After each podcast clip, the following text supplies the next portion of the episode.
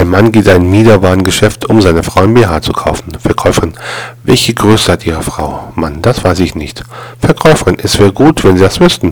Sind Sie groß wie Pampelmusen? Mann, nein, nein. Verkäuferin. So groß wie Orangen? Mann, nein. Verkäuferin. Wie Eier? Mann, ja, wie Eier. Wie Spiegeleier.